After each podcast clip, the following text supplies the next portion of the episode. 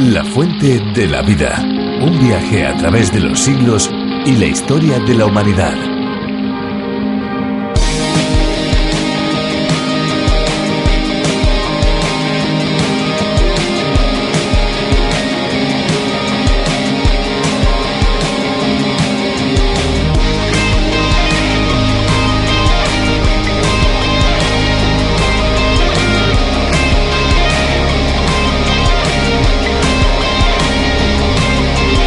Una gota de lluvia pequeña no desarrolla mucha velocidad, quizás unos 8 kilómetros por hora, todo depende del diámetro y del peso de la gota de agua. Cuanto mayor es, más rápido cae. Por ello, las más grandes pueden llegar a alcanzar hasta 30 kilómetros por hora. De ahí que cuando las gotas de lluvia son grandes, hagan ruido y golpeen las ventanas con intensidad.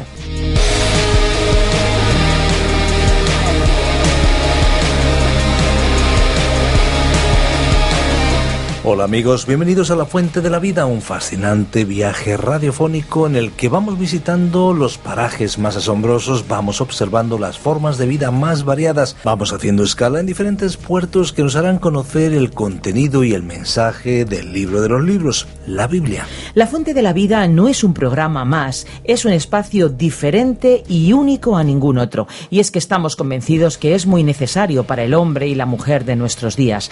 Durante cinco días, abrimos la fuente de la vida y a través de este espacio les ofrecemos un estudio sistemático de la palabra de Dios, libro a libro y versículo a versículo, pero no de una manera aburrida e ininteligible, nada de eso. Nuestro espacio es ameno y entretenido y prueba de ello son los comentarios que nuestros amigos dejan reflejados en sus cartas. Así es, Esperanza, a través de él ofrecemos las herramientas básicas para aquellos que quieran conocer el contenido y mensaje de la Biblia y para que aquellos que quieran profundizar y crecer en este mensaje lo puedan hacer, pero también en cada programa les contamos algunas curiosidades que tienen que ver con el agua, con los ríos, con los mares, con la ecología, consejos también para vivir una vida saludable y al mismo tiempo siempre animamos a ser responsables con el cuidado de nuestro planeta. Como saben, este espacio está presente en más de 100 idiomas y dialectos y en más de 80 países. Un espacio idea original de John Bernomagui que aquí para España ha sido traducido por Virgilio Van Johnny. Les decía yo antes que se emite en más de 100 idiomas y dialectos, a que no se imaginan cómo suena en el idioma oficial de Etiopía. Escuchen.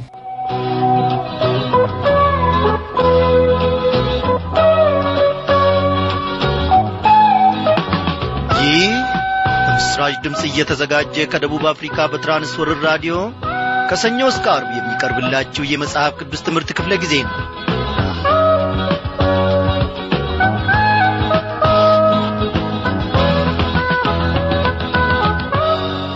ሁሌም በምሕረቱ ባለጠጋ የሆነ እግዚአብሔር አምላካችን Ya lo ven amigos, escuchábamos la presentación en Amharic, idioma, como decía Esperanza, de Etiopía.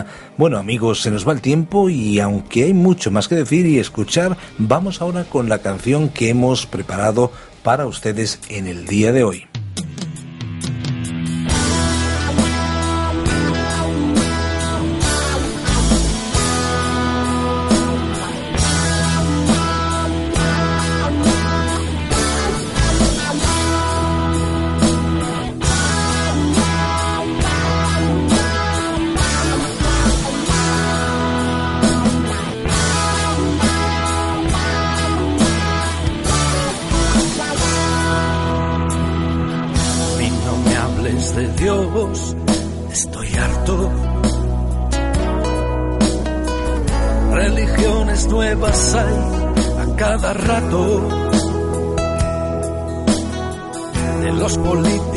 Paso y la amistad un fracaso. A mí la gente no me hace ni caso. Yo prefiero un buen trabajo, tranquilo. Y una buena compañera sin niños. Que yo disfrute unos años ascienda unos peldaños. Y ahorre un poco de pasta por año. No me compliques la vida, no, no quiero. ignorar la realidad, prefiero. No me calientes el coco, volverme loco. Y dices que hay algo más.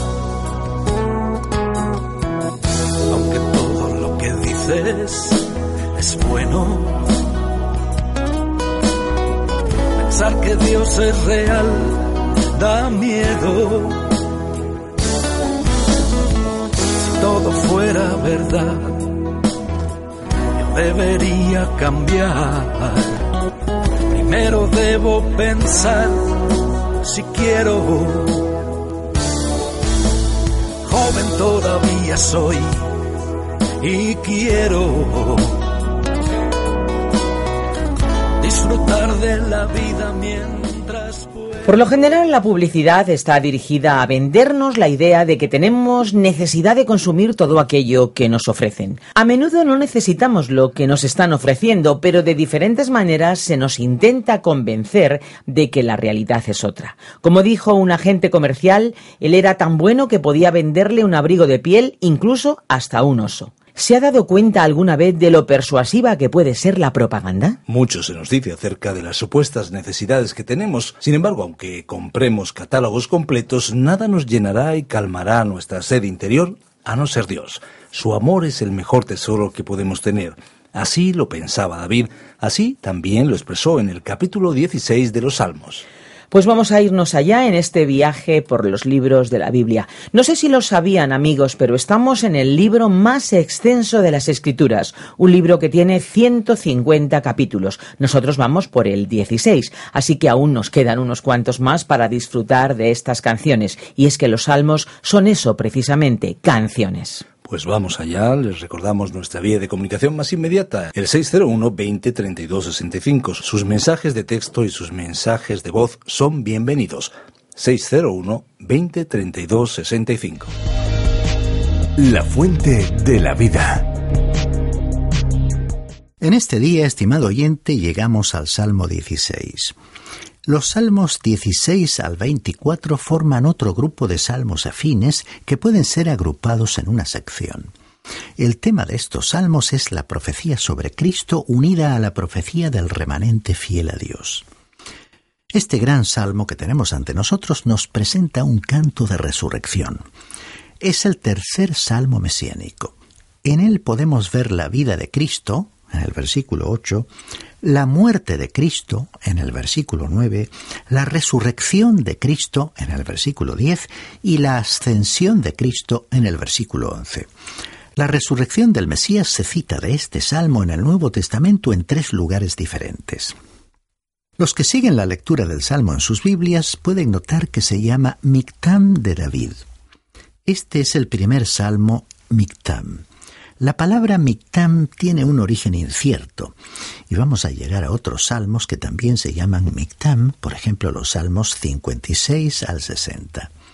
Martín Lutero tradujo la palabra Mictam a joya dorada o de oro, y creemos que esta traducción es cercana a su significado real.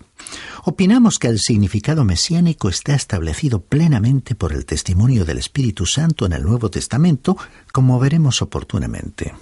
Podríamos llamar a este salmo la joya de oro de David, porque él estaba mirando hacia aquel que vendría de su linaje, a aquel de quien podría decir, Esta es toda mi salvación. Comencemos entonces leyendo el primer versículo de este Salmo 16 que dice, Guárdame Dios porque en ti he confiado. Esto revela la voz maravillosa del Señor Jesucristo cuando Él dijo que había venido a hacer la voluntad del Padre. Él se había puesto totalmente en manos del Padre, como vimos en el Evangelio de Juan capítulo 5 versículo 30. Él ocupó deliberadamente un lugar de sujeción aquí en la tierra cuando asumió nuestra humanidad. Este hombre pequeño, y todos lo somos, se enorgullece y trata de elevarse cada vez más, Siempre habrá algunos que ocupando altas posiciones, como por ejemplo políticos, estadísticas, científicos y educadores, casi parece que quisieran ocupar el lugar de Dios. Permítanos decirle que en el contexto del universo el ser humano es insignificante. ha sido creado un poco menor que los ángeles, como dice la carta a los Hebreos capítulo 2 versículos 6 y 7. Yo tengo que asumir esa posición, pero Cristo no tenía por qué haberlo hecho. Pero Él voluntariamente se hizo hombre. Me alegro de pertenecer a la humanidad, pero también necesito reconocer lo que el ser humano es en realidad. Luego me alegro por lo que Dios va a hacer por mí, conmigo y por todos aquellos que creen en Él. David dijo, Guárdame, oh Dios, porque en ti he confiado. ¿Qué cuadro tenemos aquí del Señor Jesucristo? También era un cuadro de David, por supuesto, y estimado oyente, confío que será un cuadro que le represente a usted y a mí. Luego continuó diciendo en el versículo 2, Alma mía, dijiste al Señor, Tú eres mi Señor, no hay para mí bien fuera de ti. Quizás usted tiene la oportunidad de viajar por carretera, de caminar por la ladera de una montaña o de andar por la orilla del mar y al hacerlo elevar su rostro al cielo y decir, Tú eres mi Señor, el Creador, el Redentor y mi Señor. ¿Le ha dicho esto alguna vez? Yo tengo un Padre Celestial que nos hizo a su imagen y quiere que nos acerquemos a Él y que le digamos, Tú eres mi Señor. ¿Se lo ha dicho usted últimamente, estimado oyente? No sea usted como los orgullosos de quienes Jesús habló en el Evangelio de Mateo capítulo 7 versículos 22 y 23 diciendo, Muchos me dirán en aquel día, Señor, Señor, ¿no profetizamos en tu nombre? ¿Y en tu nombre echamos fuera demonios y en tu nombre hicimos muchos milagros? Entonces les declararé, Nunca os conocí, apartaos de mí, hacedores de maldad. Aquellas personas le llamaban Señor y ni siquiera le conocían. Cuando yo le llame Señor, quiero hacerlo en serio, es decir, que realmente signifique que Él es mi Señor. Bien, continuemos ahora con este Salmo 16 y leamos el versículo 3. Para los santos que están en la tierra y para los íntegros es toda mi complacencia. Es que para los que le son fieles aquí en la tierra, Él es el Señor. Como el versículo mismo lo indica, ese privilegio no pertenece a todas las personas, como puede verse en el versículo 4, que dice, Se multiplicarán los dolores de aquellos que sirven diligentes a otro Dios. No ofreceré yo sus libaciones de sangre, ni en mis labios tomaré sus nombres. Hay solamente un Dios, pero algunos están siguiendo a otro a quien ellos erróneamente consideran un Dios. Qué cuadro el que tenemos ante nosotros. Los paganos tenían a aquellos que ellos llamaban dioses. En los días de David eran Dagón y Baal. Y luego hay aquellos otros que nos sorprenden un poco porque dicen yo no tengo ningún credo. En realidad, esa también es una manera de tener un credo. Nadie puede evitar el tener un credo. En una gran ciudad existía una iglesia cuyas grandes paredes se apreciaban del lado de la calle y sobre esa gran pared se había pintado un cartel que decía Ningún credo sino Cristo. Pues bien, ese era su credo. Ellos tenían un credo y era muy bueno, por cierto.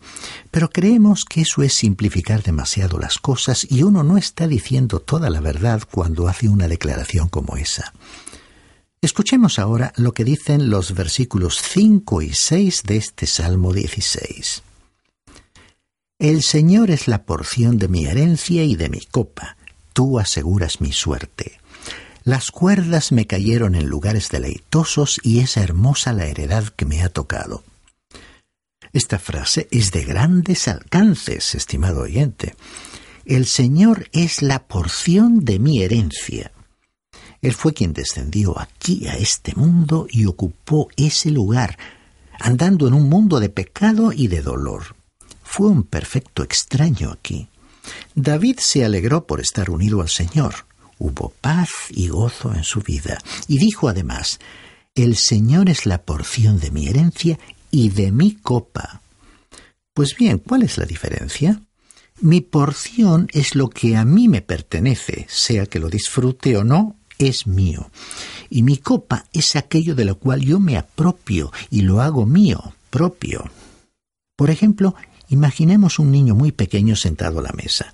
Ante él colocamos un plato con su porción de comida, pero la verdad es que él lo desparrama alrededor y no lo come todo, solo se apropia de una parte.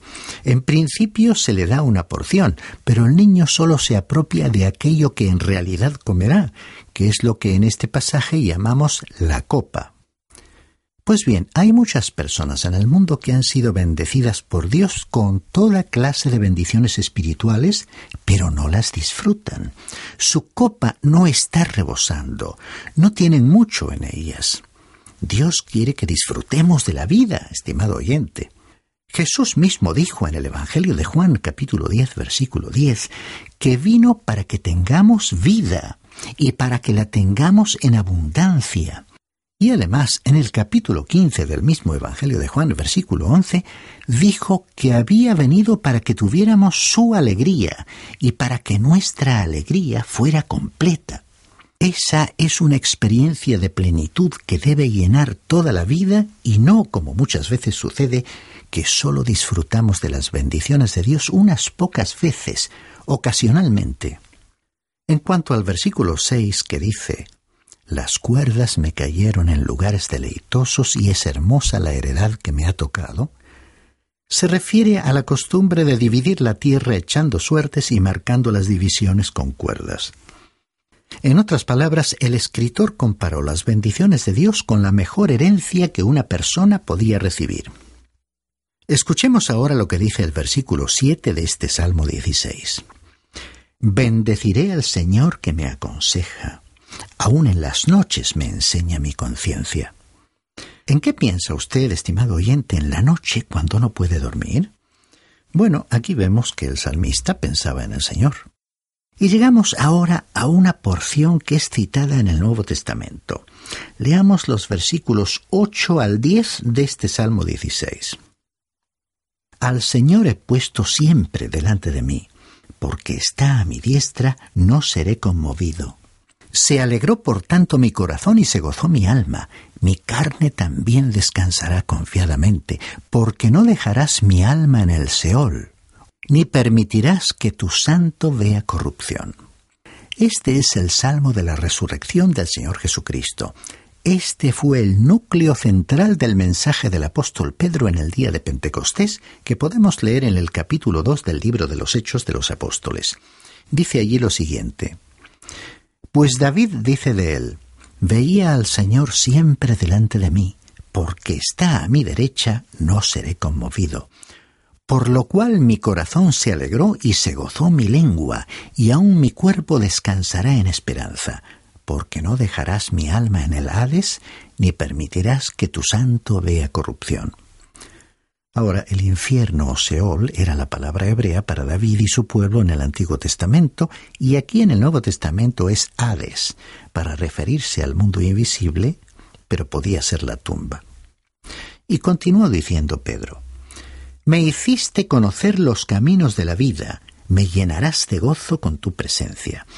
Hermanos, se os puede decir libremente del patriarca David, que murió y fue sepultado, y su sepultura está con nosotros hasta el día de hoy. Bien, desde el lugar de donde hablaba Simón Pedro, el atrio del templo, él podía señalar el lugar donde se encontraba la tumba de David, y él entonces podía decir David está enterrado allí. Y continuó Pedro diciendo pero siendo profeta y sabiendo que con juramento Dios le había jurado que de su descendencia levantaría al Cristo para que se sentase en su trono, viéndolo antes, habló de la resurrección de Cristo, que su alma no fue dejada en el Hades, ni su cuerpo vio corrupción. O sea, que Pedro dijo claramente que el Salmo 16, versículos 8 al 10, hablaba de la resurrección de Cristo.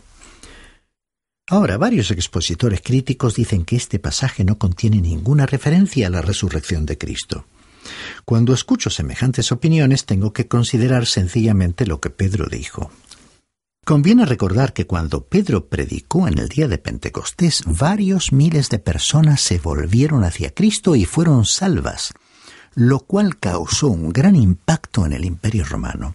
Y sentimos que tenemos que preguntar a tales críticos, ¿Cuántos están viniendo al Señor a través del ministerio que están llevando a cabo? Esa es la prueba verdadera.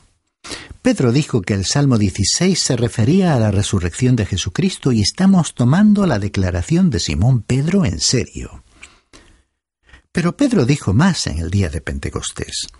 En los versículos 32 al 36 del capítulo 2 de los Hechos, continuó diciendo, A este Jesús resucitó Dios, de lo cual todos nosotros somos testigos. Así que, exaltado a la derecha de Dios y habiendo recibido del Padre la promesa del Espíritu Santo, ha derramado esto que vosotros veis y oís. David no subió a los cielos, pero él mismo dice, Dijo el Señor a mi Señor, siéntate a mi diestra hasta que ponga a tus enemigos por estrado de tus pies. Sepa pues ciertísimamente toda la casa de Israel que a este Jesús a quien vosotros crucificasteis, Dios le ha hecho Señor y Cristo. El apóstol Pablo también citó de este Salmo 16. En el mismo libro de los Hechos de los Apóstoles, capítulo 13, versículos 35 al 37, leemos. Por eso dice también en otro salmo, no permitirás que tu santo vea corrupción. Y a la verdad David, habiendo servido a su propia generación según la voluntad de Dios, durmió y fue reunido con sus padres y vio corrupción. Pero aquel a quien Dios levantó no vio corrupción. Así que podemos ver que Pablo también consideró a este salmo como el de la resurrección de Jesús. Realmente el contenido de este salmo es notable. En el versículo 8 tenemos algo referente a la vida de Cristo. Leámoslo. Al Señor he puesto siempre delante de mí, porque está a mi derecha, no seré conmovido. Este, estimado oyente, fue el camino que Cristo siguió aquí en la tierra y es el camino que yo quiero seguir. Luego, en el versículo 9, el salmista nos habló de la muerte de Cristo. Leámoslo. Se alegró por tanto mi corazón y se gozó mi alma, mi cuerpo también descansará confiadamente. Y él murió sobre la cruz sabiendo que Dios lo iba a levantar de los muertos. ¿Qué es lo que usted siente en la actualidad acerca de esto, estimado oyente? ¿Cree que Dios lo va a levantar a usted de entre los muertos? Luego tenemos la resurrección de Jesucristo en el versículo 10 que dice, Porque no dejarás mi alma en el Seol, ni permitirás que tu santo vea corrupción. Cuando dice Seol aquí se refiere a la tumba. Y después tenemos la ascensión de Cristo en el versículo 11, que dice lo siguiente, Me mostrarás la senda de la vida, en tu presencia hay plenitud de gozo, delicias a tu derecha para siempre. Como podemos ver, este es un hermoso salmo en el que se profetizó la resurrección del Señor Jesucristo y en ese carácter fue citado en el Nuevo Testamento, como hemos visto por las citas de los apóstoles San Pedro y San Pablo, que reforzaron su presentación del mensaje del Evangelio con el testimonio del rey David en el Antiguo Testamento. Siempre hemos destacado que ese fue el mensaje de la primera iglesia cristiana desde el principio, incluyendo la muerte y la resurrección corporal del Señor Jesucristo. San Pablo lo resumió en su primera carta a los Corintios declarando específicamente que esa era una revelación que él había recibido y la comunicaba a la iglesia de Corinto y a la iglesia universal. Dijo entonces en el capítulo 15 versículos 3 y 4 de esa carta.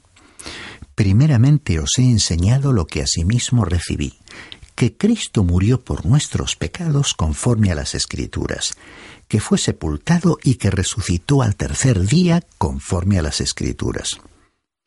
Como ya hemos indicado, estos salmos hablan primordialmente de nuestro Señor Jesucristo, pero nos describen también la experiencia de David, y ello nos ayuda a sentirnos identificados con sus experiencias al sentirse acosado y cerca de la muerte, al experimentar el perdón de Dios después de haber pecado y al sufrir graves problemas familiares.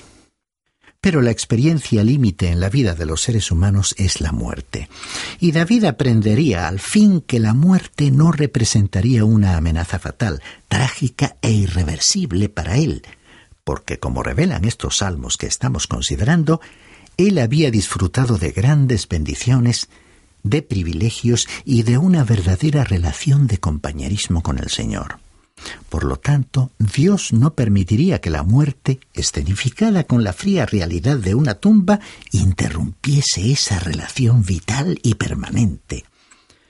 Y de esta misma manera, y en un sentido más amplio, más pleno, más rico en significado, esa será también la verdadera experiencia de los creyentes de todos los tiempos. Ellos y nosotros podemos decir que teniendo en la Biblia una revelación completa de la doctrina de la resurrección, pueden decir que incluso cuando mueran, Dios no permitirá que la muerte destruya esa relación plena y completa de compañerismo que tienen con el Señor. San Pablo mismo declaró enfáticamente y con confianza en su segunda carta a los Corintios capítulo 5 versículo 8 que cuando los cristianos se ausenten de este cuerpo, estarán con el Señor. Incluso, como les declaró a los cristianos de Filipos en su carta capítulo 1 versículo 23, a veces no sabía si era mejor permanecer en esta tierra sirviendo al Señor porque también tenía deseos de partir de este mundo y estar con Cristo, lo cual, como él mismo dijo, era muchísimo mejor. Estimado oyente, esta expresión de fe es posible porque Cristo conquistó a la muerte y como también afirmó San Pablo en su primera carta a los Corintios capítulo 15 versículo 23, Cristo resucitó en primer lugar como primicias, es decir, como el primer fruto de la cosecha, y después, en el momento en que Cristo vuelva, resucitarán aquellos que le pertenecen. Por ello, el apóstol dejó a los creyentes las palabras de consuelo de su primera carta a los tesalonicenses, capítulo 4, versículos 16 al 18, que dicen, el Señor mismo, con voz de mando, con voz de arcángel y con trompeta de Dios, descenderá del cielo. Entonces los muertos en Cristo resucitarán primero.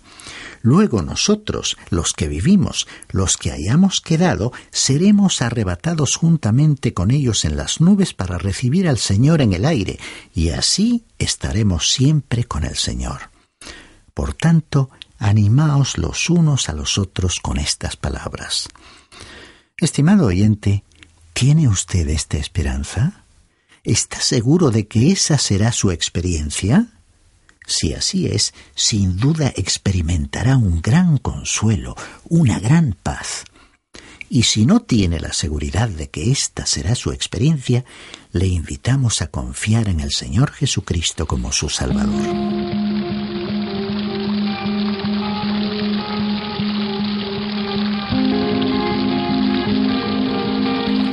Pues hasta aquí el programa de hoy. Muchas gracias amigos por habernos sintonizado. Esperamos que haya sido un tiempo especial. Para nosotros sin duda así lo ha sido. Ahora ya tenemos que ir recogiendo todo nuestro material, pero si ustedes desean volver a escuchar este espacio o cualquiera de los anteriores, lo pueden hacer en www.lafuentedelavida.com. También pueden seguir contactando con La Fuente de la Vida a través de Facebook y Twitter. O bien, si lo que desean es hablar personalmente con nosotros, estamos muy dispuestos y lo pueden hacer en el teléfono 91 422 0524 91 422 0524 y aquellos que deseen enviarnos un mail, un correo electrónico lo pueden hacer en info arroba radiocadenadevida.com Repetimos, info arroba radiocadenadevida.com. De un modo u otro les damos las gracias por vivir con nosotros esta aventura fascinante, aventura por cierto radiofónica también, a través de la Biblia, aventura que nos ayuda a compartir y a comprender el mensaje transformador de Dios. Esperamos, amigos, contar con todos ustedes en nuestro próximo espacio. Como siempre, a esta misma hora y en este mismo punto de encuentro. Sigan escribiendo, por favor, sigan llamando, buscándonos, en definitiva, sigan comunicando con nosotros. Sus comentarios y sus frases de aliento son muy enriquecedoras para este espacio. Gracias por habernos permitido entrar hasta el lugar donde usted está, querido amigo. Y ahora escuche como palabra final nuestro reto. Hay una fuente de agua viva que nunca se agota. Beba de ella. Este ha sido un programa de Radio Transmundial producido por Radio Encuentro, Radio Cadena de Vida.